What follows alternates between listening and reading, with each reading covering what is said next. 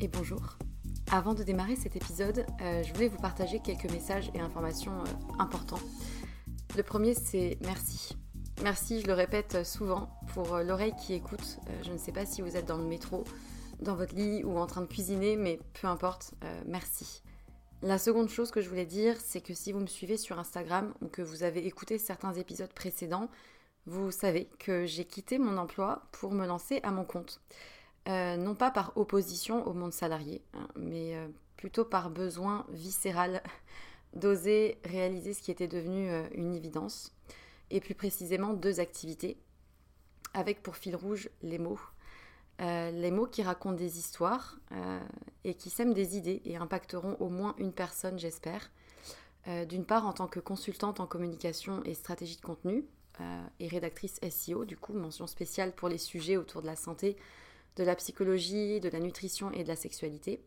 Euh, et ensuite les mots pour aider d'autres personnes à rayonner euh, par des suivis personnalisés réunissant mes connaissances en psychologie et en trauma, le tout infusé par une approche globale mêlant énergétique, tantra, polarité féminine et masculine, blocage émotionnel et outils somatiques sur lesquels je me forme depuis quelques temps.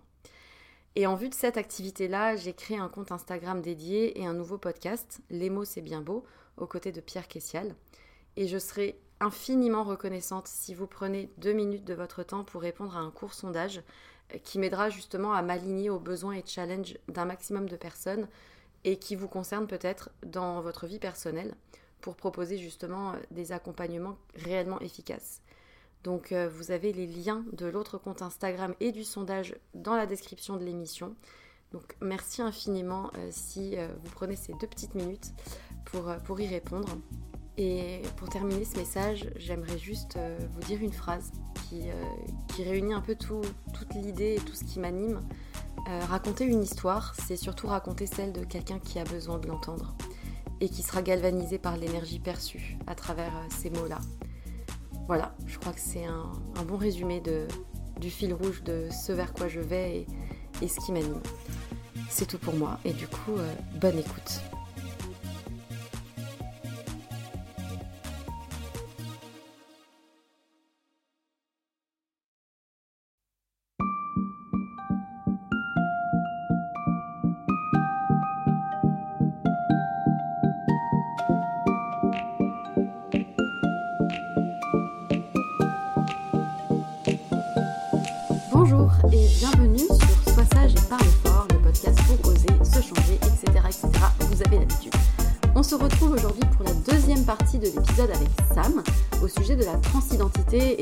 Mal d'autres sujets comme vous avez pu l'entendre dans la première partie. Euh, si vous ne l'avez pas écouté, bah, évidemment, euh, je vous conseille quand même d'écouter d'abord la première partie, vous comprendrez mieux la suite de notre débat. Dans cette deuxième partie, bah, vous allez voir, on parle euh, évidemment encore de transidentité, mais aussi de santé mentale, d'autisme et aussi bah, des relations amoureuses et de la question du polyamour. Donc je vous souhaite une très très bonne écoute. Je me souviens d'avoir eu une gastro et genre, j'étais content parce que ça m'a aidé à perdre genre 3 euh, kilos de plus alors que j'étais déjà extrêmement maigre. Et, euh, et j'ai des potes qui me disaient non mais en fait là, euh, va falloir que tu manges. On commence à te dire ça, tu vois, quand t'es vraiment trop maigre.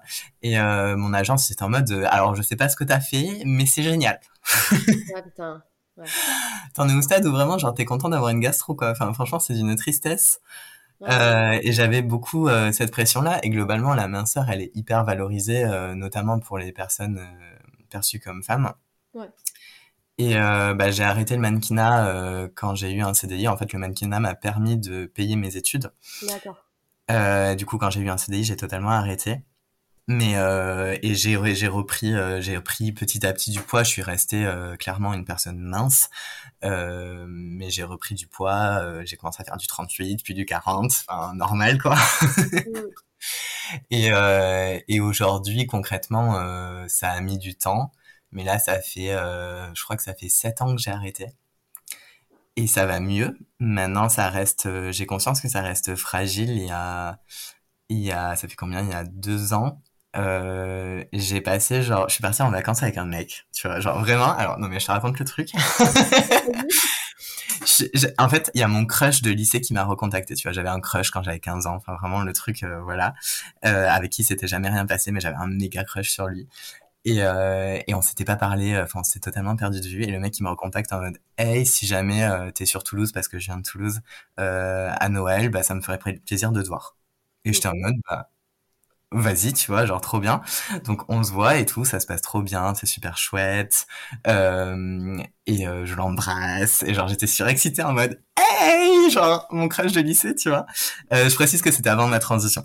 Ouais. Et, euh, et on part en vacances ensemble, genre vraiment sur un coup de tête. Genre on passe dix jours euh, en Laponie ensemble. Ok. Vraiment le truc hyper random. En fait, euh, il avait un bon plan et il m'a dit j'ai personne pour aller si tu veux venir avec moi. J'étais en mode bah allez go. Euh, vraiment le, le truc un peu bon euh, what the fuck tu vois mais c'est c'est ça fait des bonnes histoires à raconter en général. Et euh, bref franchement le voyage se passe trop bien genre c'était hyper chouette j'en ai un trop bon souvenir. Et euh, dans l'avion de retour euh, je lui ai dit bon euh, c'était hyper cool et tout mais je pense pas qu'on est fait pour relationner, tu vois, dans le sens où c'était vraiment un mec, un mec de base, tu vois, genre vraiment le mec 6-7, blanc, qui se pose aucune question. Et euh, moi, même si j'avais pas encore fait euh, mon coming out, genre j'allais le faire six mois après, Ouais. je commençais vraiment à être un peu vénère sur ce genre de questions. Ouais.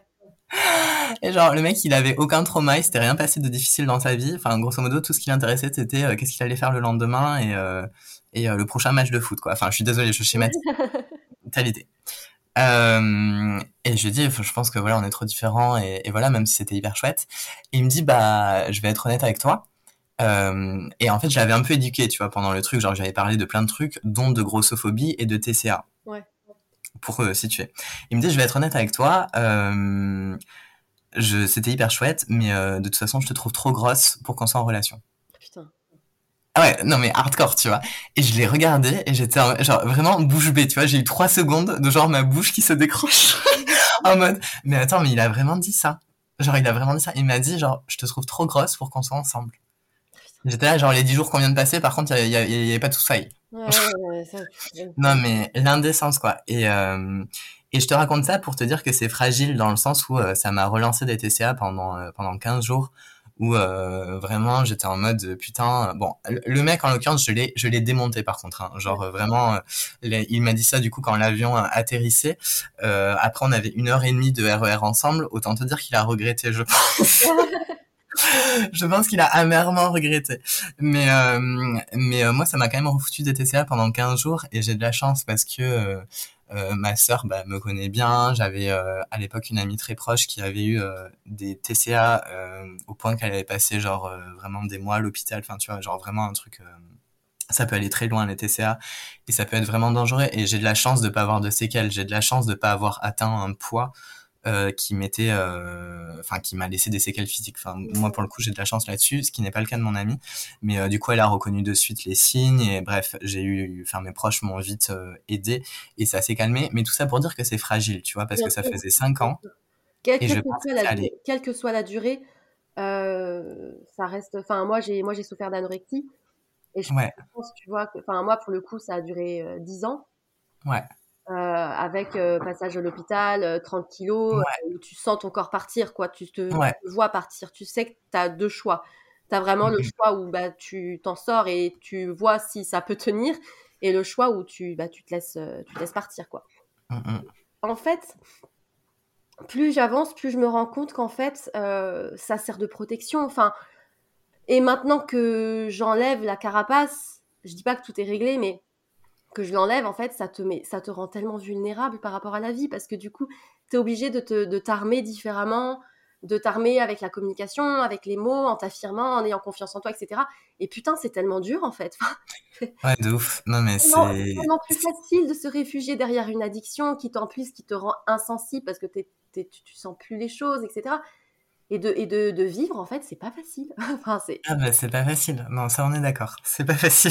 euh, donc, euh, donc, ouais, moi, je te, je te comprends totalement. Et, et, et en fait, je pense que quelle que soit la durée du, du trouble, euh, déjà, on est dans une société qui fait que de toute manière, à un moment donné ou un autre, tu penses à ton poids. Ouais, Euh, et en plus, si tu as vécu ça, bah, ça reste une espèce de faille dès qu'il t'arrive une merde ou dès que dès que oui, tu peux avoir des réflexes en fait, retrouver des réflexes euh, ouais le besoin de contrôle, nocifs. le besoin de maîtrise, le besoin de se rassurer dans quelque chose qu'on connaît. euh, complètement. et, tu vois, après, c'est chacun a des histoires différentes et tout, mais je pense que ça a aussi beaucoup, enfin, ça a un, gros lien aussi avec notre rapport aux autres. Parce que, en fait, ton corps, c'est la partie extérieure qui, te, qui te, te fait entrer en contact avec les autres. Et du coup, contrôler ça, quelque part, ça permet indirectement aussi de, de, maîtriser la relation que tu as avec les autres, etc. Enfin, après, c'est un autre sujet, donc on va peut-être pas euh, partir dans des débats sur ça, mais en tout cas, tout est lié, tu vois. Enfin... Non, mais complètement. Et euh, bah, je t'avoue que aussi le fait d'avoir transitionné, euh, je pense que ça me permet beaucoup plus de, de liberté, enfin de libération vis-à-vis de ça, dans le sens où le corps des hommes, c'est beaucoup moins un sujet. En, général, le, le corps des hommes n'existe pas, en fait, ils n'ont pas de corps, dans le sens où ou c'est le neutre. Non, mais pour de vrai, tu vois, en fait, on fait jamais de, enfin, on fait très rarement des commentaires sur le corps des hommes, alors que quand j'étais une meuf, on me faisait tout le temps des commentaires sur mon corps, genre tout le temps. Alors que maintenant, on me fait plus des commentaires, euh, bah, sur le reste, en fait, tu vois. Après, il y a, y a, quand même, euh, c'est encore un autre sujet, mais il y a quand même une déviance aujourd'hui, je pense, qui touche aussi les hommes. Notamment je pense avec tout le tout ce qui est le monde du fitness et de la muscu et euh, t'as aussi oui, bien des hommes qui t'as beaucoup d'hommes qui vrillent hein. Bien sûr, mais je pense que c'est dans une euh, beaucoup moindre mesure, dans le sens où euh, quand tu parles avec des femmes, tu te rends compte que toutes ont un rapport très compliqué euh, au poids, à la nourriture, ou ont eu un rapport très compliqué. C'est pas forcément le, enfin, en tout cas, je pense que tout le monde a vécu, enfin, toutes les femmes ont vécu à un moment donné ce truc-là, et c'est une expérience qui est très commune, tu vois, vis-à-vis des mecs où souvent, enfin voilà. mais du coup dans, dans, la réappropriation de ton corps, tu t'es aussi euh, tourné vers euh, le drag queer. Je crois que ça se dit comme ça ou drag queen. Je sais pas trop comment. Ouais. Moi, je dis le drag. Euh, comme ça, c'est large, tu vois, c'est simple. je sais pas y a une différence, mais du coup, depuis combien de temps tu fais ça et en quoi que ça consiste? Pas pour ceux qui connaissent pas. Ça fait un an à peu près. Ok. alors, le drag, la... en général, les gens ils connaissent Drag Race de RuPaul. Je sais pas si ça te parle. Non, du tout. Ok, bah en général du coup euh, ils ont plutôt l'image de mecs euh, cis gays euh, qui vont euh, s'habiller en drag queen, tu vois, avec des personnages euh, qui poussent les stéréotypes de genre à leur max, tu vois, et qui vont vraiment performer un truc de féminité extrême. moi, c'est pas vraiment ça que je fais. je sais même pas si techniquement ça peut vraiment entrer. Enfin, je me sens jamais hyper légitime à dire que je fais du drag, même si je pense que bah, je performe sur des scènes de drag, donc voilà, tu vois. Mais euh, je fais du drag queer, du coup j'essaie euh, bah, de faire un truc qui est ni homme ni femme en fait. Enfin, je fais de la scène, tu vois. Je fais des personnages, des costumes, je raconte des histoires, je fais mes sons, mais je, voilà, je, raconte des histoires en fait sur scène. Euh, avec avec des personnages parfois qui sont très genrés parfois pas du tout et euh, surtout, j'essaie de faire passer des messages politiques à chaque fois. Enfin, j'apporte, j'apporte des sujets qui me tiennent à cœur. Euh, ça peut être, euh, je sais pas, j'ai fait une perf sur le mariage il y a pas longtemps.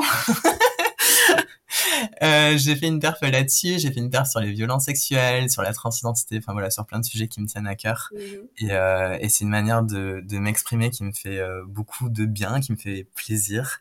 Euh, qui est hyper chouette. Et, euh, et je me permets aussi, tu vois, de faire des trucs, genre par exemple, j'ai fait une paire sur la transidentité, où euh, au début, je suis en mode la petite sirène. Ouais. Et, et je suis trop content de faire ça. Genre, mon dessin animé préféré, c'était genre La Petite Sirène quand j'étais gamin. je voulais grave être une sirène, tu vois, ça avait l'air trop cool, j'adore euh, la mer, les poissons, tout ça. Et euh, du coup, genre, je vis trop ma meilleure vie en étant en mode Ariel au début, tu vois, genre, j'ai vraiment euh, la super queue de sirène, la perruque rouge, le soutien-gorge coquillage avec plein de perles, j'ai brodé plein de trucs dessus et tout, il est incroyable ce soutif. Et, et bref, et grosso modo, l'idée du truc, c'est de dire, bah, j'ai envie, tu sais, genre, c'est, j'ai mis sur la chanson Partir là-bas. Mhm. En mode, euh, j'ai trop envie euh, d'être une humaine, genre j'ai trop envie d'être un mec, mais euh, je peux pas. Et en fait, si. Et du coup, j'enlève la queue, j'enlève tout, et je suis en mode, bah en fait, fuck it, je, suis trans et je fais ce que je veux. Tu vois, c'est c'est le message de la perf. Mais en même temps, bah du coup, au début, j'ai une expression de genre hyper féminine. Et, euh, et c'est drôle en fait de se réapproprier ces codes-là, de rejouer avec et de me rendre compte qu'en fait c'est ok, tu vois. Et je peux je peux avoir des expressions de genre des fois hyper masculines, des fois hyper féminines, et en fait c'est pas mon identité. Mmh, oui, en fait tu peux jouer avec et tu peux vraiment euh, t'approprier le, le, genre entre guillemets que tu veux à différents moments, surtout dans les spectacles où tu joues un rôle. Donc c'est ça, c'est fun en fait. C'est une performance. Le genre est une performance. Euh, même euh, même au quotidien en vrai. hein. Enfin ça c'est euh, bon, c'est le Euh, Judith Butler du coup Trouble dans le genre, c'est un, un bouquin de philosophie qui est hyper intéressant sur le genre et qui a un peu posé euh, les bases. Euh, et euh, sa thèse principale en gros c'est que le genre est une performance. Et euh, c'est vrai au quotidien en fait. Moi je me rends compte, tu vois, quand j'ai vraiment envie d'être perçu comme un mec, bah euh, je marche avec les épaules un peu écartées, je marche un peu en canard, tu vois. non mais pour de vrai et genre euh, et genre je fais la gueule, tu vois, genre je souris pas, euh, je me pose dans le métro en mode de vraiment genre je suis un mec, tu vois. Bon là tu, tu peux pas avoir- ah ouais, non, mais vraiment, c'est un truc, tu vois. Et genre, je vais parler en mode grave et euh, sans sourire, en étant hyper direct.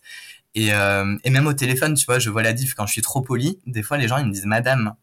Non, mais pour de vrai, genre, si je dis bonjour, euh, j'appelle pour machin, genre, de suite, on va dire madame. Alors que si je suis en mode oui, euh, je veux machin. non, mais c'est terrible. Mais, euh, mais bref, tout ça pour dire que le genre, c'est vraiment une performance. Et moi, c'est drôle parce que j'en ai conscience au quotidien, mais je peux le pousser à l'extrême sur scène. Et, euh, et c'est vraiment rigolo, en fait. Et je pense que c'est quelque chose avec lequel euh, il faut s'amuser, il faut dédramatiser, et ça fait du bien, tu vois, de, Ouais. de faire ça. Ouais, ouais, ouais, mais hum, bah, c'est hyper libérateur. Enfin, ça doit être hyper libérateur. J'ai fait- du théâtre un peu pendant un moment et c'est vrai que ça, ça fait, ça fait beaucoup de bien en fait de jouer des rôles. Et en même temps, c'est parfois des rôles que tu aurais envie de jouer dans la vraie vie parce que tu peux t'approprier des, des, je sais pas, des, des mises en scène ou des, Complètement. des, des choses que tu n'oses peut-être pas faire dans la vraie vie et que tu peux, euh, que tu peux, sur lesquelles tu peux te libérer complètement. euh. J'ai envie de te parler des drag kings vite fait. Donc euh, moi Ouais, je me considère pas comme un drag king, mais en fait les drag kings du coup c'est des donc les le drag en général on a plutôt les queens en tête, du Ouais. coup plutôt le côté féminin, mais il existe aussi les drag kings qui en général sont soit des meufs cis, soit des personnes trans euh, masques, enfin bon bref, peu importe, qui vont euh, jouer du coup la masculinité à l'extrême sur scène. Et c'est aussi extrêmement rigolo de s'approprier les codes de la masculinité quand on Ah, le fait oui, pas au ça quotidien. tellement drôle. Ouais, ouais, ouais. Et puis c'est hyper politique en plus, genre clairement. et c'est pas forcément, ça peut être fait par des hommes ou par des femmes en fait. Ça peut être fait par des hommes ou par des femmes. Alors concrètement, dans le drag king, j'ai jamais vu de mec cis faire du drag king. Euh, mais en soi, le drag, oui, ça peut être fait euh, par tout le monde, peu importe euh, ton identité de genre, ton expression de genre. En fait, euh, l'idée, c'est de se réapproprier les, les codes et de bah, d'en jouer tout simplement. Donc en soi, tout le monde peut faire du drag. Bah, c'est bon à savoir. Mais de toute façon, euh, je me suis notée sur ma liste de choses à faire et à voir, c'est d'aller voir un, un spectacle et, euh, et j'essaierai de voir quand est-ce que tu en as pour, euh, pour venir te voir. Donc, c'est sur ma liste des, des résolutions de janvier, là. Donc, voilà. Mais du coup, si tu. tu enfin, bah, du coup, on, on a. Tous, tous les sujets dont on a parlé, ça. On revient un peu sur le thème de la santé mentale. Mhm. Moi, c'est un sujet qui me, qui me tient beaucoup à cœur parce que on en parle plus maintenant, mais pas encore euh, tant que ça. Euh, et sur- enfin, tu parles notamment du fait de consulter un psy. Ouais. Alors, euh, moi, je suis de l'équipe, de la team qui dit que tout le monde devrait aller voir un psy dans sa vie. Un bon psy, hein, on est d'accord, mais un psy quand même. Euh, pourquoi ce sujet te, bah, te tient à cœur, euh, même si je, je- voilà, bah, avec tout ce qu'on a discuté, je, je me doute un peu des, des- des tenants et des aboutissants, mais en tout cas, voilà, qu'est-ce que ça t'apporte, toi, ce, ce suivi? Alors, pendant très longtemps, j'ai eu un rapport très compliqué au psy. Euh, ma mère m'a traîné chez le psy, euh, je sais pas, quand j'avais euh, 12 ou 13 ans, tu vois. Et euh, franchement, euh, c'était l'horreur, j'ai détesté. Enfin bref, je et pendant très longtemps, j'étais en mode ça sert à rien les psys, ça me fait chier. J'ai pas besoin de quelqu'un euh, pour m'écouter euh, et pour me dire, euh, enfin pour hocher la tête euh, tous les quarts d'heure, tu vois. enfin j'avais vraiment ce discours-là et euh, et euh, bah, du coup, quand j'ai porté plainte, euh, c'est vrai qu'on on pourrait peut-être reparler du parcours un peu judiciaire et compagnie euh, Ouais. sur euh, les- le fait de porter plainte. Mais quand j'ai porté plainte, il y a une asso qui m'a aidé euh, et qui m'a donné accès notamment à des séances de psy. Et je me suis dit, bon, c'est gratuit, genre, je peux y aller, on peut tester et on verra, tu vois. Et je, je me suis rendu compte que ça me faisait du bien. Après, euh, quand même, euh, la personne n'était pas du tout formée sur la transidentité et j'étais en pleine panique trans. Ouais, bah oui. tu- tu- Et euh, je pense que du coup, c'était pas du tout la bonne personne en face de moi, mais ça m'a quand même fait du bien. Et j'ai mis un terme aux séances relativement rapidement parce que je me suis rendu compte qu'il y avait des trucs qui ne me convenaient pas. Euh, et j'ai une connaissance qui est euh, autiste, qui m'a parlé d'une et queer, autiste et queer, qui m'a parlé euh, d'une personne du coup qui est psy, qui est trans et du coup qui est hyper safe sur ce sujet-là, qui connaît bien l'autisme et qui m'a dit bah si tu veux aller voir quelqu'un, cette personne elle est hyper chouette. J'ai pris contact avec avec lui et, euh, et, voilà, ça fait euh, un an, euh, un an et des petites brouettes que je vois une fois par semaine euh, cette personne-là et ça m'apporte beaucoup. Mm. Euh, vraiment, ça me permet, je pense, d'aller plus vite dans le sens où, malgré, j'ai quand même vécu pas mal de trucs de merde dans ma vie. on a effleuré un peu le sujet, mais en vrai, il y a, y a plein d'autres choses. Euh, je, je survis sans psy. Genre clairement, je, j'en suis capable, je me gère euh, relativement bien, je suis fonctionnel, tu vois. Enfin, je, j'ai pas, ça va.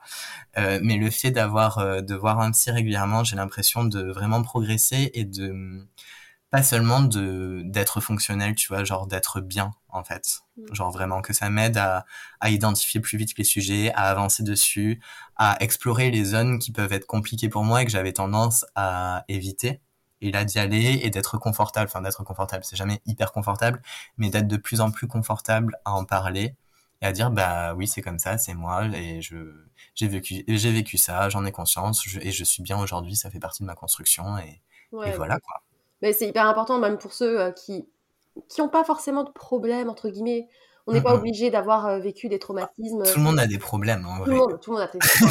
tout le monde a des problèmes un jour ou un autre, toujours tout le monde a des questions un peu existentielles, etc. Mais en tout cas, ça fait du bien parce que, euh, alors ça dépend des psys, etc. Mais quand tu tombes sur quelqu'un de bien qui arrive à t'écouter et à avoir un regard neutre euh, et extérieur sur une situation où il va te faire voir la situation sous un angle différent sans t'influencer, c'est hyper euh, même de de rassurer, tu vois, enfin vraiment, ou de, de se dire, bah c'est ok. J'ai un exemple très concret qui me vient.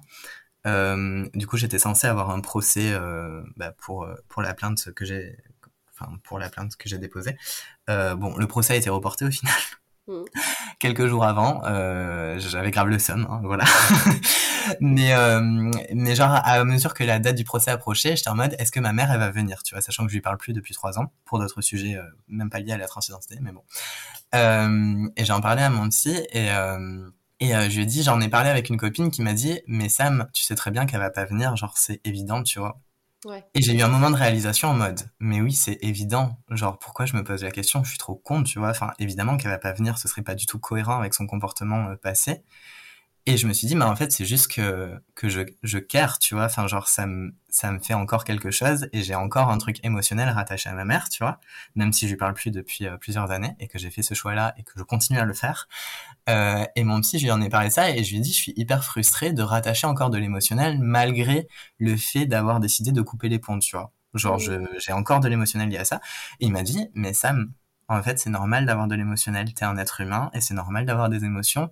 Et ça empêche pas, ça ne délégitime pas, tu vois, ta décision de couper les ponts. T'as fait ça pour ton bien et t'as eu raison.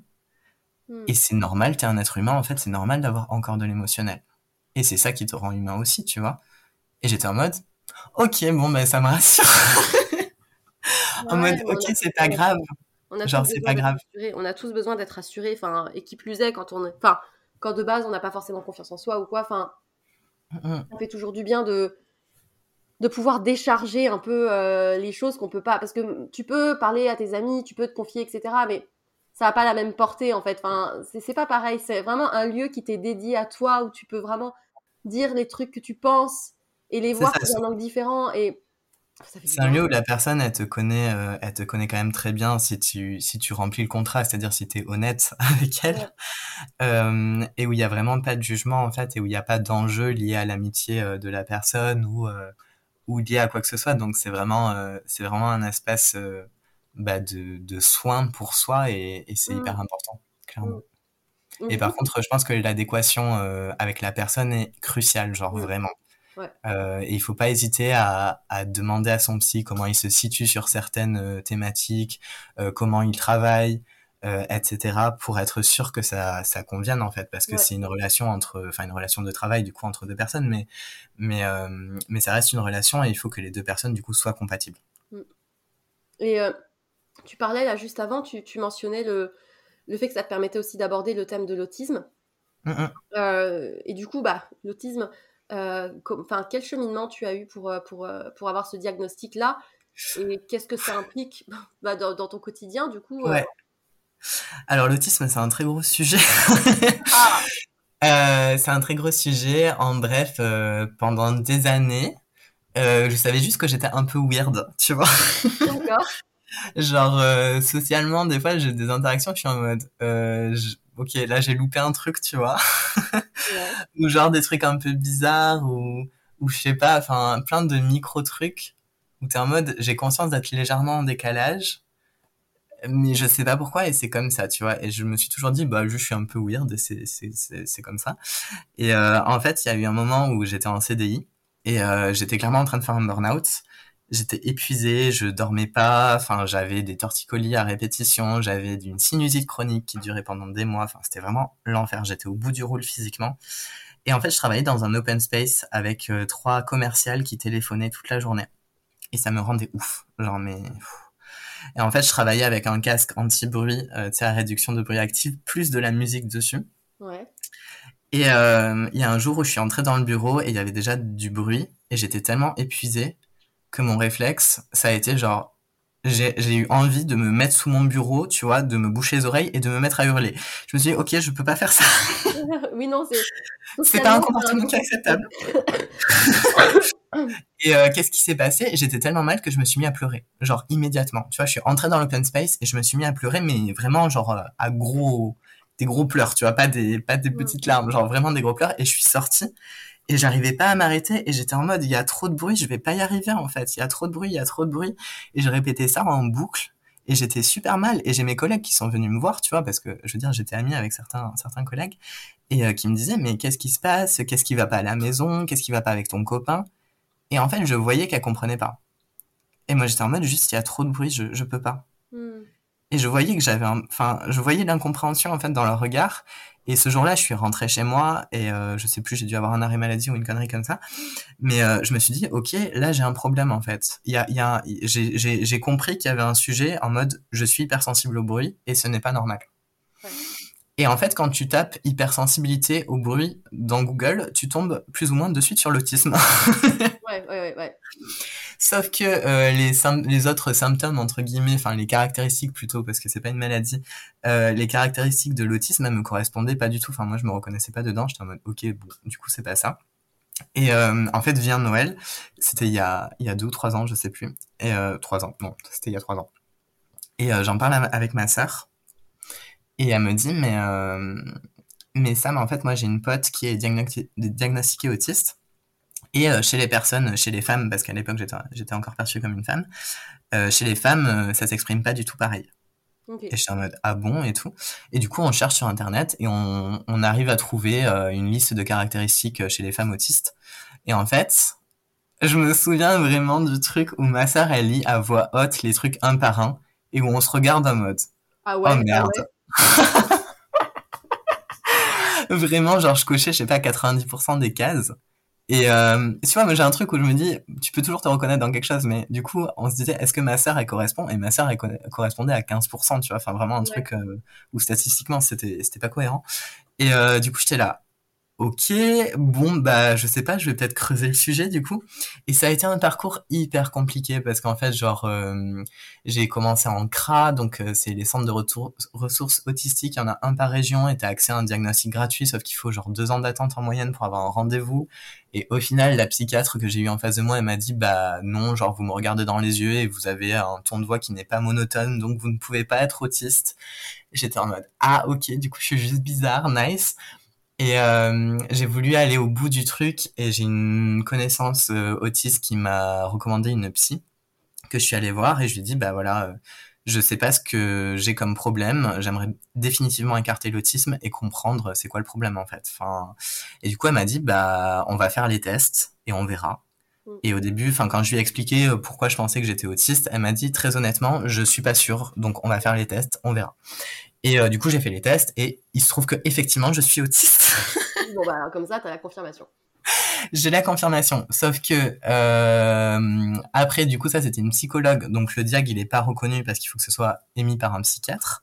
Donc ensuite j'ai vu un psychiatre spécialisé, il a fallu trois séances. Bref, je te la fais courte, ça m'a coûté en tout quasiment 900 euros. Oh, Ouais, oh putain, comme tu dis, euh, pour être diagotiste, et ça c'est un vrai sujet parce que personnellement j'ai pu mettre cet argent-là, mais la plupart des personnes Ouais. euh, autistes ou neuro-A, bah, elles sont plus précaires que les autres personnes et Ouais. potentiellement elles ne peuvent pas se permettre ce diagnostic-là.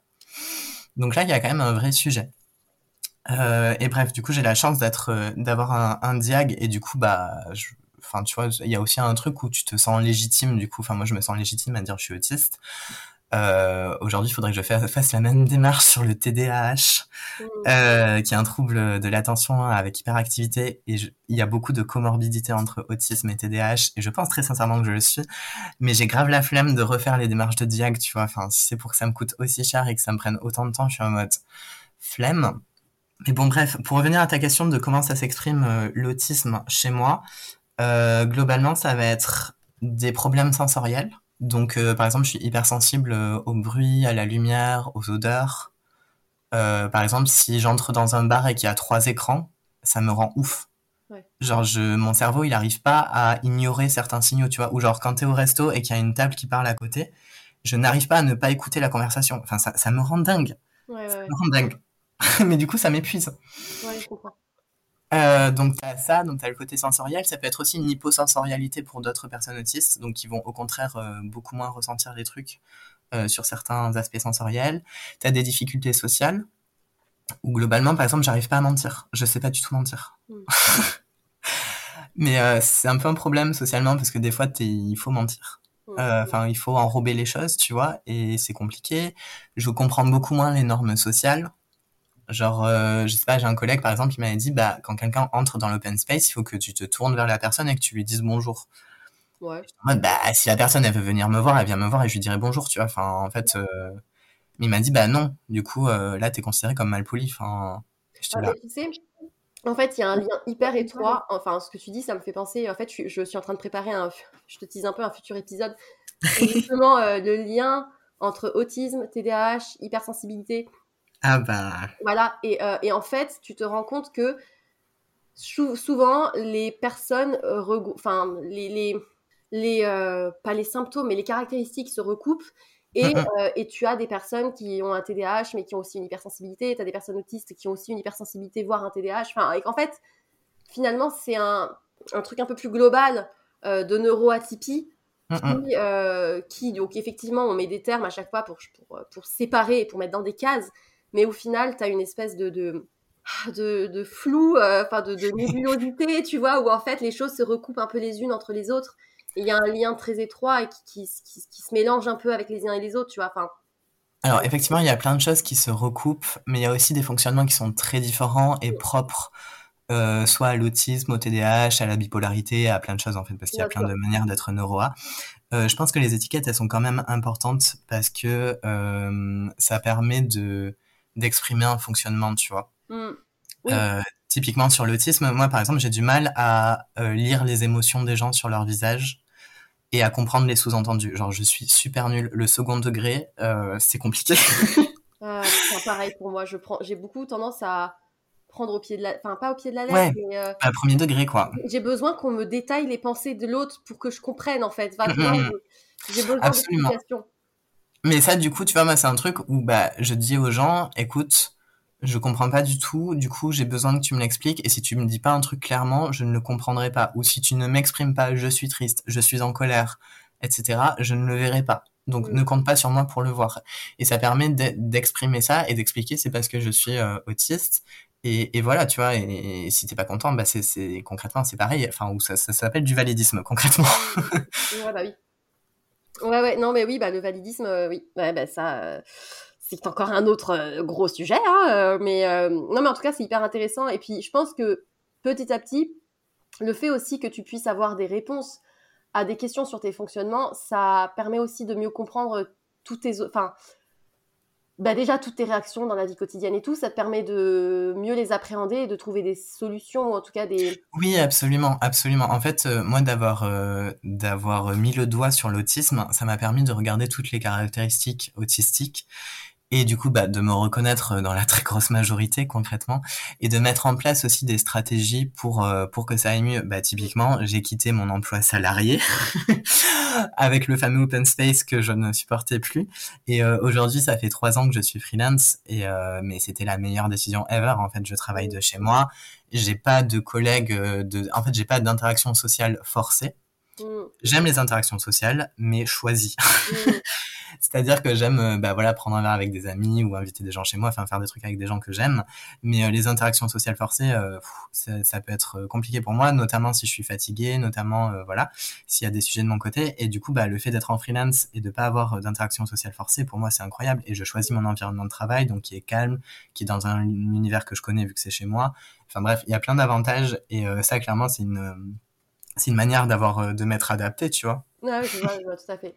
Bah écoute, euh, bah, trop, trop bien. Enfin, euh, c'est, c'est, hyper intéressant. Et euh, je, je, je, dévie un peu, mais dans, une, dans un, une des précédentes questions que je t'ai posées, dans ta réponse, tu évoquais le fait que tu étais polyamoureux. Alors, c'est un sujet qui fait débat, qui fait débat parce que, enfin, moi j'ai écouté des épisodes sur le sujet. Ouais je suis assez ouvert d'esprit, donc euh, je, je, je, je, conçois, je, j'essaye de comprendre. Euh, euh, je ne sais pas si pour ma part, ça serait possible. Euh, bah, je, je, cherche à convertir personne, hein, que ce soit mais c'est totalement ok d'être monogame, hein, il n'y a pas de problème. et tu vois, en gros, qu'est-ce que ça, je me dis, qu'est-ce que ça implique dans la relation à l'autre? Et surtout la question de la jalousie, tu vois, en fait, enfin, je sais, on peut se dire oui, mais si tu aimes l'autre, tu peux euh, aimer le fait qu'il aime aussi d'autres personnes et tout. Mais en fait, c'est tellement dur, enfin, c'est. Ouais. Alors, c'est un gros chemin à déconstruire, genre vraiment. Euh, pour les personnes euh, qui découvrent le sujet, j'aurais tendance à conseiller le podcast Le cœur sur la table ouais. de Victoire Tuyon, qui est vraiment pas mal à ce sujet. En fait, pour moi, c'est plus de repenser les relations euh, amoureuses et sexuelles comme euh, comme un peu les amitiés, tu vois. En mode, bah, je peux avoir des amitiés qui sont très intenses, qui sont très investies, où je vais échanger euh, tous les jours avec la personne, où je vais offrir des cadeaux, lui dire je t'aime, etc. Enfin, vraiment, enfin, j'ai, j'investis beaucoup, tu vois, mes amitiés. Et au final, les relations amoureuses, ça peut être la même chose. Enfin, en fait, et je, j'en voudrais jamais à une amie, tu vois, de me dire qu'elle a une autre amie. Enfin, ça aurait pas de sens. Mmh. Ouais, genre, ça aurait vraiment pas de sens. Et, euh, et en fait, le polyamour, c'est arrivé pour moi, euh, je vais te dire euh, la vérité. Ça faisait trois ans que j'étais avec mon mec, on était en couple, euh, en couple normal, enfin, tu vois, exclusif et tout. Et j'ai eu un crush. Genre vraiment, j'ai eu un, un, mec où j'ai flashé, tu vois. Et là, j'avais un choix, genre, qu'est-ce que je fais? Est-ce que, bah tant pis, je fais rien et je suis frustré dans mon coin et tant pis euh, avec le risque du coup bah, que ça dégrade un peu ma relation euh, avec mon mec en mode bah je suis frustré, ça fait chier et de voir toutes les différences et tous les trucs qui sont moins bien et tout ça tout ça tu vois. Mmh. Soit euh, bah, je trompe mon mec, je lui dis rien et je fais quand même le truc et j'étais en mode bah ça pour moi c'est pas ok. soit je quitte mon mec pour pour cet autre mec là et euh, bah j'avais pas de raison tu vois. Enfin je veux dire j'étais bien avec mon mec et juste voilà. Et bref du coup j'en ai parlé et euh, on s'est mis d'accord euh, bah, de tenter le polia. Et, et à partir de là bah c'était hyper chouette en fait parce que ça enlève une sorte de pression. Typiquement mon ex du coup enfin le, le, mec en question il était hyper fêtard tu vois. Il adorait sortir les vendredis soirs et les samedis soirs ce qui est pas du tout mon cas. Ouais. Bon, bah du coup, à chaque fois, j'étais frustré parce que je me forçais à sortir. On rentrait à 2-3 heures du mat parce que moi, j'étais au bout du rouge. J'étais en mode, please, on rentre. Euh, et du coup, lui, il était frustré de pas pouvoir euh, danser jusqu'à 6 ou 7 heures. Et là, en fait, avec ce fonctionnement-là, on était là, bah, on sort ensemble les samedis jusqu'à genre 4 heures. Et par contre, le vendredi soir, bah, moi, je vois euh, mon autre mec, du coup. et lui va danser jusqu'à 7 heures. Et en fait, tout le monde est content dans l'histoire. Enfin, moi, je suis content de passer une soirée posée à la maison euh, à regarder la télé avec mon autre mec. Euh, l'autre, enfin mon ex, du coup, il faisait sa vie, il allait danser, euh, potentiellement, il allait, euh, je sais pas, avec une meuf, hein, peu importe, tu vois. Mais, euh, mais au final, tu fais beaucoup moins de compromis. Enfin, c'est, c'est con à dire, mais t'as pas besoin d'avoir, d'avoir une personne qui coche toutes les cases tu vois, genre, je sais pas si j'aime aller faire des expos et que euh, j'ai un partenaire qui n'aime pas aller voir des expos, c'est pas grave, je peux le faire avec quelqu'un d'autre. Mais, mais du coup, la question de la jalousie, comment tu le gères? Euh, alors, c'est un sujet, euh, je pense, qui est propre à chacun, chacune. Les premiers mois, ça a été compliqué, je vais pas te mentir. Surtout quand tu passes d'une relation exclusive à une relation non exclusive, tu as des réflexes en mode panique, tu vois. Et, euh, et encore aujourd'hui, ça peut m'arriver de ressentir de l'insécurité. Mais il faut se demander à quoi c'est dû, tu vois. Pourquoi, pourquoi je suis jaloux? Pourquoi je suis jaloux? Est-ce que, enfin, concrètement, moi, en général, c'est, bah, j'ai peur que mon partenaire, il m'abandonne. Voilà, c'est super triste, mais c'est vrai, tu vois, genre pourquoi je ressens de la jalousie? Mais c'est toujours ça, mais c'est terrible. Parce que j'ai peur. Mais c'est horrible. Parce, que j'ai peur d'être moins bien, j'ai peur que l'autre personne elle soit incroyable et qu'à côté euh, je sois trop nul, que mon partenaire il se lasse, que mon partenaire il, il parte et qu'il m'aime plus en fait. C'est ça la jalousie. Enfin pour moi c'est ça. Et c'est une question de confiance en soi et de confiance en l'autre et en la relation. Du coup, quand tu arrives à avoir des relations euh, qui sont euh, vraiment fortes et où tu as confiance en l'autre, tu as confiance en la relation, tu as confiance en toi, bah, au final, tu arrives à, à, à, ressentir beaucoup, beaucoup moins de jalousie. Je dis pas que j'en ressens zéro, mais quand j'en ressens, je me dis, OK, d'où ça vient? Euh, Pourquoi là, je suis jaloux? Et j'en parle à mon partenaire et je lui dis... Euh, pour bah là je suis un peu en insécurité et en général la personne va me dire bah qu'est-ce que je peux faire? Et ça va être bah je sais pas est-ce que tu peux euh, m'envoyer des petits messages ou euh, me rassurer et, voilà tu vois? Mais euh, globalement j'en ressens beaucoup beaucoup moins. Et quand j'en ressens c'est parce que je me sens en insécurité parce que j'ai peur que la relation elle change en fait. Mais dans le polia tu t'aperçois aussi que ça veut pas forcément dire que ta relation elle va changer par exemple, aujourd'hui, j'ai un partenaire que j'aime beaucoup euh, et euh, que je vois euh, toutes les, euh, enfin, on se voit deux à trois fois par semaine, je pense. Donc c'est quand même une, une, relation assez intense et dans lequel je suis euh, vraiment investi émotionnellement. Mais tu vois, genre, bah, il me reste quand même beaucoup de temps. Enfin, en étant freelance, j'ai la chance d'avoir d'avoir du temps et de pouvoir moduler mon temps comme je veux. je peux très bien, je sais pas, le mercredi midi, voir un autre partenaire. Ça ne changera absolument rien à mon autre relation en fait. Tu vois? Ouais, ouais. Et euh, une fois que tu as compris ça, c'est génial parce que ça t'enlève euh, énormément de pression. Si j'ai, enfin tu vois, si mon partenaire il me dit ah j'aimerais euh, faire ça ou machin et que moi j'ai pas envie, je suis en mode bah trouve quelqu'un d'autre. ça moi ça m'intéresse pas et c'est ok tu vois et tu vas pas te forcer à rentrer dans une case qui te correspond pas ou tu vas en fait tu prends ce qu'il y a à prendre dans les relations. C'est ça qui est hyper chouette en mode bah si la personne elle est pas euh, exactement comme ci comme ça comme ça bah c'est pas grave. Je prends ce qu'il y a à prendre. Je prends les moments qui sont chouettes qui me font du bien qui me font plaisir que j'aime avec la personne mais elle a pas besoin de cocher toutes les cases. Et au final tu te retrouves à avoir euh, à être beaucoup plus ancré à être beaucoup plus stable. Parce qu'en fait euh, sa stabilité émotionnelle elle dépend pas d'une seule personne. Et euh, je pense que je suis bien placé pour en parler parce que tu as dû voir sur mon compte Instagram du coup que, bah, que j'ai vécu le deuil de, d'un partenaire. Ouais. Donc euh, j'étais avec Fred. Euh, ça faisait un an qu'on était ensemble et bah, il était journaliste, il est parti en Ukraine et il est mort là-bas. Et euh, franchement, ça a été horrible. Hein. Enfin, je... voilà, j'ai beau être en polia, euh, ça a été horrible et c'est encore dur. Je vais pas, euh, je vais pas mentir, c'est encore dur parce que bah, c'est une personne que j'aimais énormément, qui comptait beaucoup dans ma vie. Euh, mais mais je pense que le polia, il m'a quand même aidé sur le deuil et il m'aide encore euh, parce que ben c'était pas la seule personne qui m'aimait dans ma vie tu vois et j'avais j'avais des amis très proches j'avais des partenaires proches d'autres partenaires proches euh, qui ont été là pour moi et il y a un peu ce truc là où quand j'étais dans des relations euh, exclusives 6-7 etc enfin des relations classiques quoi euh, ma stabilité émotionnelle dépendait beaucoup beaucoup beaucoup plus de mon partenaire oui, tu vois et aujourd'hui, c'est beaucoup moins le cas. En fait, ma stabilité émotionnelle, elle dépend principalement de moi. Et ça, c'est super confortable de dire, bah en fait, euh, j'ai besoin. Enfin, c'est pas que j'ai besoin de personne parce que c'est absolument pas vrai. J'ai besoin de personnes qui m'aiment et dans ma vie, tu vois. Mais euh, mais mon pilier, c'est moi-même en fait. Ouais. Et ça, c'est super confortable parce que bah tu t'es bien avec toi-même et tu gères tes interactions avec les autres de manière hyper apaisée. Et du coup, enfin, c'est c'est tellement plus euh, doux et confortable. Enfin, et ça ouvre plein de possibilités aussi et plein de trucs chouettes en fait. Ça me fait beaucoup de, bien de, de enfin, c'est hyper inspirant d'écouter parce que moi, les, les, épisodes que je fais, enfin, je les fais aussi, enfin, je les fais bien sûr pour partager au plus grand nombre, pour que bah, des personnes puissent être intéressées et tout. Mais je sais aussi que ça m'apporte énormément. Et tu vois ce que tu dis sur le fait d'être confortable avec soi-même et d'avoir une stabilité émotionnelle avec soi-même. Je trouve ça euh, important. Est évidemment prioritaire, enfin, prioritaire pour du coup bien vivre les relations avec les autres. Mais c'est tellement dur, mais putain, c'est tellement dur. Ah, c'est un travail, hein. C'est un travail, ça c'est clair. Non, mais je, je, je, je, vais pas, je vais pas détailler parce que c'est pas, je, voilà, je, je, je m'étale jamais trop, moi, dans les épisodes. mais, euh, mais c'est, le sujet de toute ma vie. C'est, Après, c'est, Dis-toi que c'est pas de ta faute dans le sens aussi où socialement on nous vend beaucoup euh, le mythe du chevalier et de la princesse, tu vois. Ouais. Genre euh, bah, en tant que femme tu vas mettre énormément d'enjeux dans la relation romantique tu vas attendre que ton partenaire ce soit ta moitié.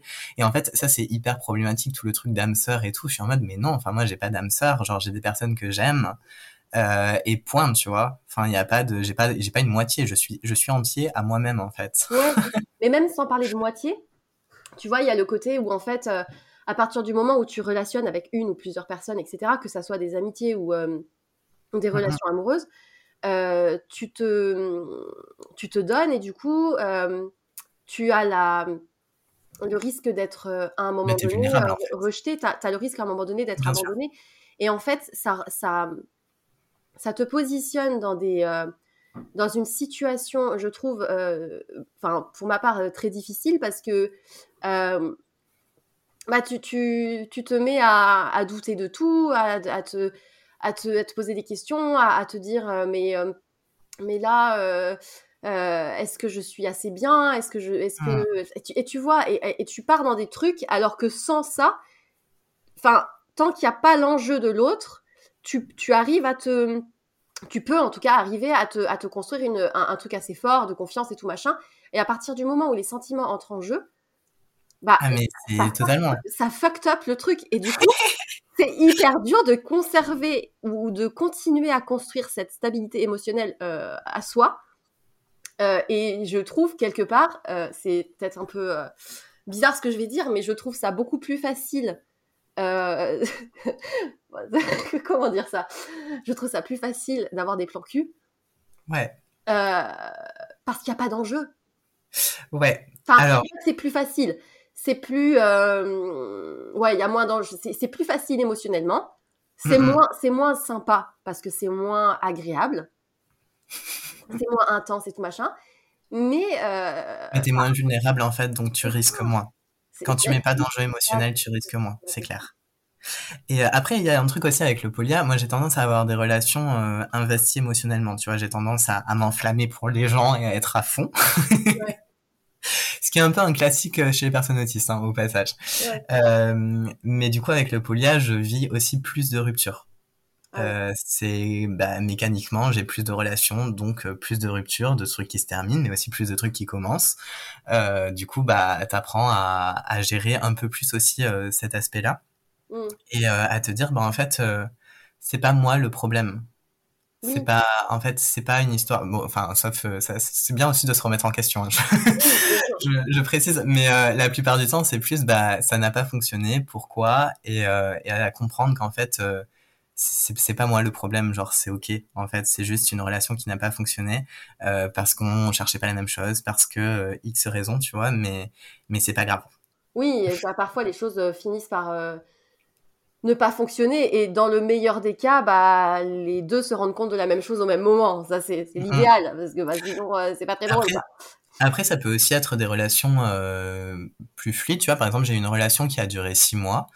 Euh, et, euh, et c'est une personne qui m'a dit au bout de six mois, bah finalement, je vais me mettre en relation exclusive avec une meuf que j'ai rencontrée. Bon. Oui.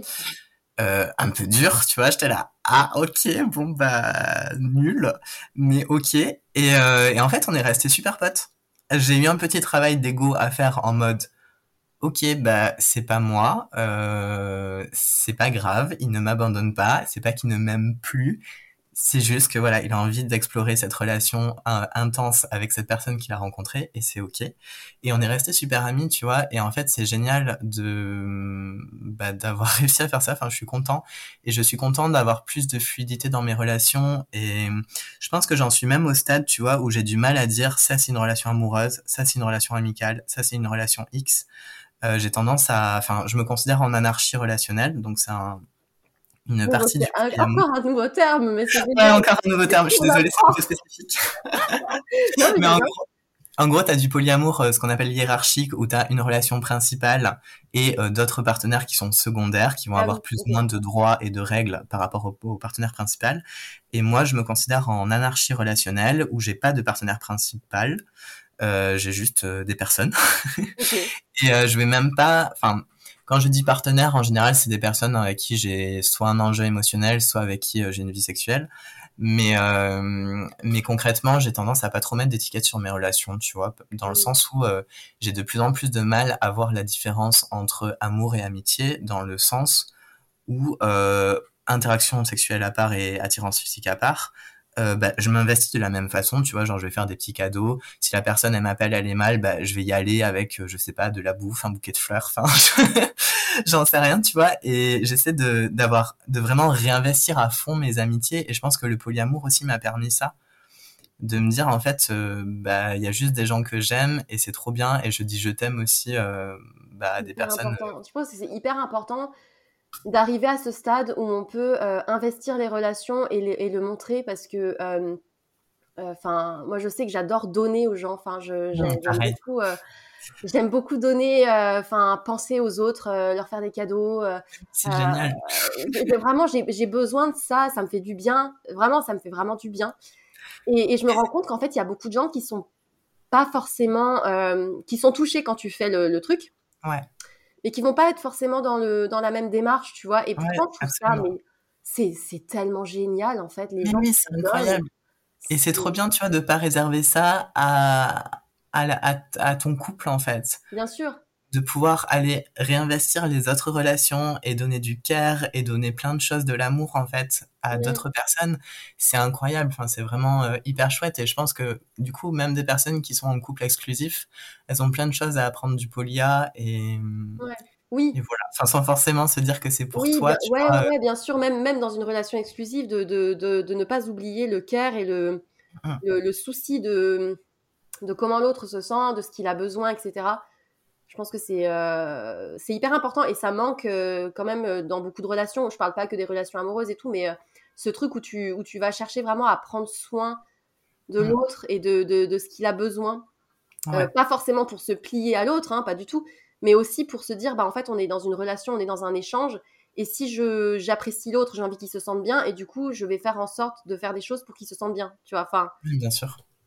C'est euh, bref, c'est, mais c'est un, c'est un, non, mais j'ai- j'aime j'aime beaucoup euh, échanger justement avec des personnes qui n'ont pas forcément euh, la même configuration amoureuse entre guillemets, je sais pas comment on peut dire ça, mais Oui, oui, parce bah, que ça hyper- parce que t'apprends, ben, t'apprends toujours en fait. Enfin, tu tu t'inspires et tu peux piocher des choses euh, différentes en fait et des idées ou des ou des façons euh, des, des façons de voir les choses et tout euh, qui sont qui sont hyper inspirantes. Donc, euh, merci. Bah, avec plaisir, écoute. Et euh, et du coup bah qu'est-ce qui te fait du bien au quotidien euh, et comment euh, comment tu prends soin de toi dans tout ça? Alors, c'est une vaste question. Mhm. Je pense que au quotidien, ce qui me fait du bien, ça a été de, de comprendre mes besoins et de les respecter, de comprendre mes limites et de les respecter. ça a été un gros apprentissage de, de comprendre tout ça. Et aujourd'hui, je pense que je le fais de mieux en mieux et ça me fait énormément du bien. Et après, globalement, sinon, ce qui m'apporte de la joie, bah, ça va être euh, mes relations avec les autres, ça va être euh, tout ce qui est artistique qui m'apporte énormément de joie, tout ce qui est partage sur Instagram, mais, euh, mais ailleurs aussi, d'avoir un sens de, communauté aussi avec des gens. J'ai rejoint une asso de cirque intersectionnel, par exemple, il y a hum, six mois. Mhm. Et, euh, et c'est presque une deuxième famille, tu vois, et c'est incroyable. Enfin, c'est génial d'avoir ça. Et euh, enfin bref, euh, je j'ai l'impression d'être très heureux, tu vois, dans ma vie aujourd'hui. Ça fait du bien de- de savoir Ouais, des bah gens ouais. heureux euh, dans Bah ouais, où les gens sont déprimés, où il fait, il y a l'inflation, les coupures d'électricité, le Il y a plein de problèmes. Il y a plein de problèmes et j'ai des problèmes clairement, euh, mais globalement je pense que je suis heureux et, euh, et que j'ai de la chance, tu vois. Et c'est un truc Ouais. aussi que je cultive et de de se rendre compte en fait de, de la chance que j'ai, des moments chouettes que je passe, des, des gens que j'aime autour de moi et de bah, de regarder ces moments précieux, tu vois, et de me dire bah bah c'est trop bien en fait. Mm. Ouais, c'est hyper important de cultiver ce truc-là, cette mentalité où tu te dis, j'ai mes deux jambes, j'ai mes deux bras, j'ai des personnes autour de moi euh, qui m'apprécient, que j'apprécie. j'ai un boulot qui me plaît ou pas, mais je me donne les moyens pour trouver quelque chose qui m'arrange mieux. Enfin, tu vois. Je pense que effectivement c'est important. Après, c'est aussi important pour moi de souligner que ça a quand même ses limites. Euh, dans le sens où il y a des personnes qui sont euh, beaucoup moins privilégiées et où euh, la mentalité du quand on veut, on peut, bah non. non ça, marche pas toujours. Politiquement, personnellement, je suis absolument en désaccord avec cette phrase-là, tu vois, qui me pose quand même des gros problèmes. mais, mais sinon, sur le principe, oui, je pense que c'est important de se rendre compte de la chance qu'on a au quotidien quand, quand on en a. Quand on en a, ouais. Mais, euh, mais oui, bien sûr qu'on a une place privilégiée. Enfin, euh, on vit en France, dans un pays quand même euh, bon, qui a ses problèmes, mais on est quand même très très bien lotis. On est tous les deux blancs, donc on a des privilèges de malades. donc oui, on a, on a évidemment des, des, privilèges que, que d'autres n'ont pas. Donc on peut pas forcément tout avoir quand on veut. mais mais c'est en tout cas effectivement l'idée de, de garder ce truc-là de de cultiver en tout cas euh, ce qui nous fait du bien et de, le, de, d'essayer de le développer. Quoi. Euh, Absolument. Donc, Est-ce qu'il y a un mot que tu aimerais dire au Sam d'il y a quelques années? Ça, franchement, c'est une question hyper émotionnelle. Je sais, ce podcast, il est fait pour ça. non, mais c'est hyper émotionnel. Franchement, euh, je pense que quel que soit euh, la durée dans le temps, tu vois. Si je devais me voir, euh, je sais pas, quand j'avais 10 ans, quand j'avais 15 ans, quand j'avais 20 ans, euh, j'aurais juste envie de me faire un gros câlin, pour être honnête, et de me dire, genre, je te promets que ça va aller. Genre, on va s'en sortir. Enfin, vraiment. Et, ouh, je suis émotionnelle. oh là là. Euh, non, mais pour de vrai, enfin, j'aurais envie de me rassurer, de me dire, genre, ça va, ça va aller, on va s'en mm. sortir. Tu sais, c'est marrant parce qu'il y a une phrase que mon père me dit toujours. Il me dit, dans la vie, il n'y a pas de problème, il n'y a que des solutions. S'il n'y a pas de solution, c'est qu'il n'y a pas de problème. Alors, il faut l'apprendre de manière globale, mais l'idée c'est que il y a toujours des moyens, enfin, il y a des moyens de trouver son chemin, et ça prend du temps, mais il y a moyen. Mais il y a aussi une autre phrase, c'est euh, qu'une amie me disait, et me dit souvent, c'est ça va le faire. J'aime beaucoup cette phrase, enfin cette petite expression. mais, euh, mais oui, en tout cas, euh, tu as un parcours qui fait que bah, forcément, on ne peut que avoir du respect aussi pour, pour le parcours que tu as, parce que toutes les personnes ne sont pas capables aussi d'avoir ce cheminement de pensée, cette évolution et cette, cette maturité. Enfin, il faut le bah, disons qu'au-delà de ça, j'ai surtout, enfin, je, je, me revois, tu vois, il y a quelques années, enfin, ou il y a dix ans plutôt, euh, quand j'étais étudiant, j'étais ultra précaire parce que mes parents ne m'aidaient pas. Euh, j'étais en plein, euh, j'étais en plein dans la merde. Hein. Franchement, on va dire les choses. Euh, C'était hyper compliqué. Je pouvais compter que sur moi. Euh, j'étais pas bien. Je comprenais pas euh, tous les trucs d'autisme. Enfin, c'était hyper compliqué. bref, je vais pas rentrer dans certains détails, mais j'ai eu la mort de mon père aussi à ce moment-là. Enfin bref, j'ai vraiment plein de trucs vraiment bien pourris.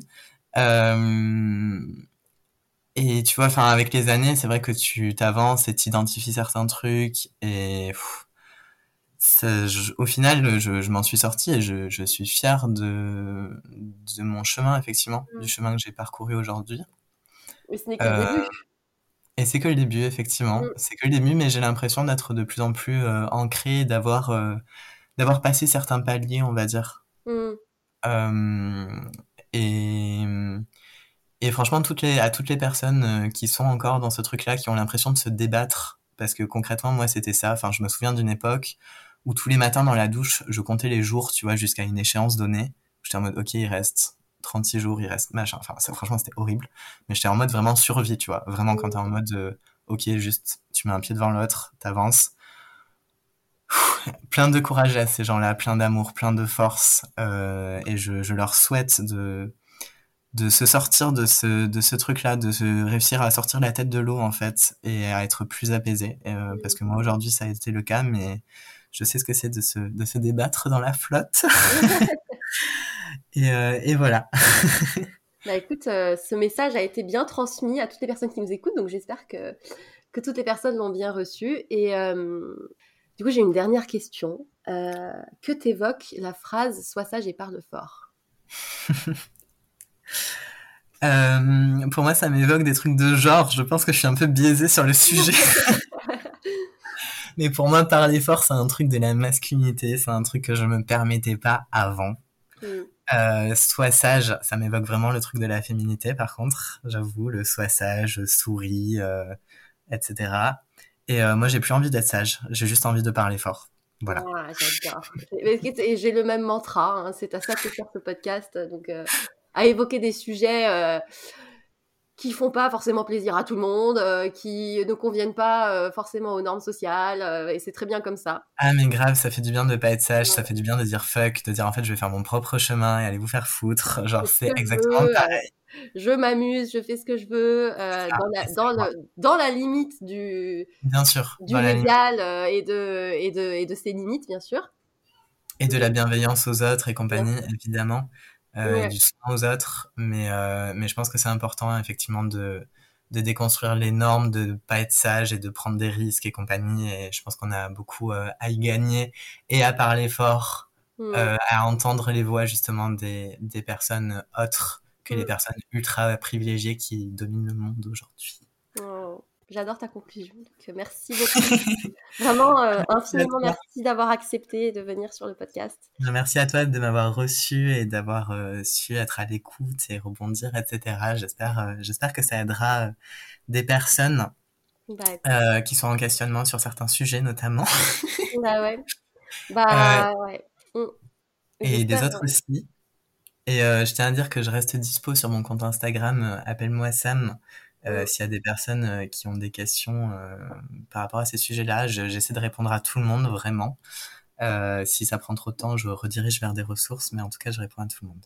Ok. Bah, de toute façon, je mettrai évidemment, tu seras tagué sur le post, tu auras ton lien en commentaire avec, avec tes deux comptes d'ailleurs, ton compte Gourmand Cuisine Elsie Lalou et ton compte Appelle-moi Sam pour parler de ces questions-là un petit peu plus, euh, on va dire, sérieuses. Euh, donc, euh, donc voilà, dans les, dans les deux comptes, je suis sûre que les gens s'y retrouveront et apprendront plein de choses. Donc, donc voilà. encore merci d'être venu et, et je te souhaite de passer une très très bonne journée déjà. un très beau week-end. et puis, pour toutes les personnes qui nous ont écoutés, bah, j'espère que ça vous aura intéressé.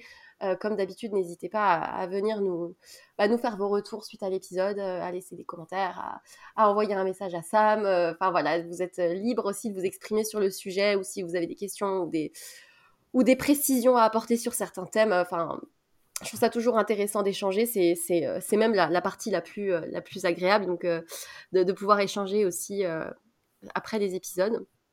Donc voilà, euh, je vous souhaite à tous et à toutes une très très belle journée et surtout, n'oubliez pas, soyez sages un peu, mais parlez fort beaucoup.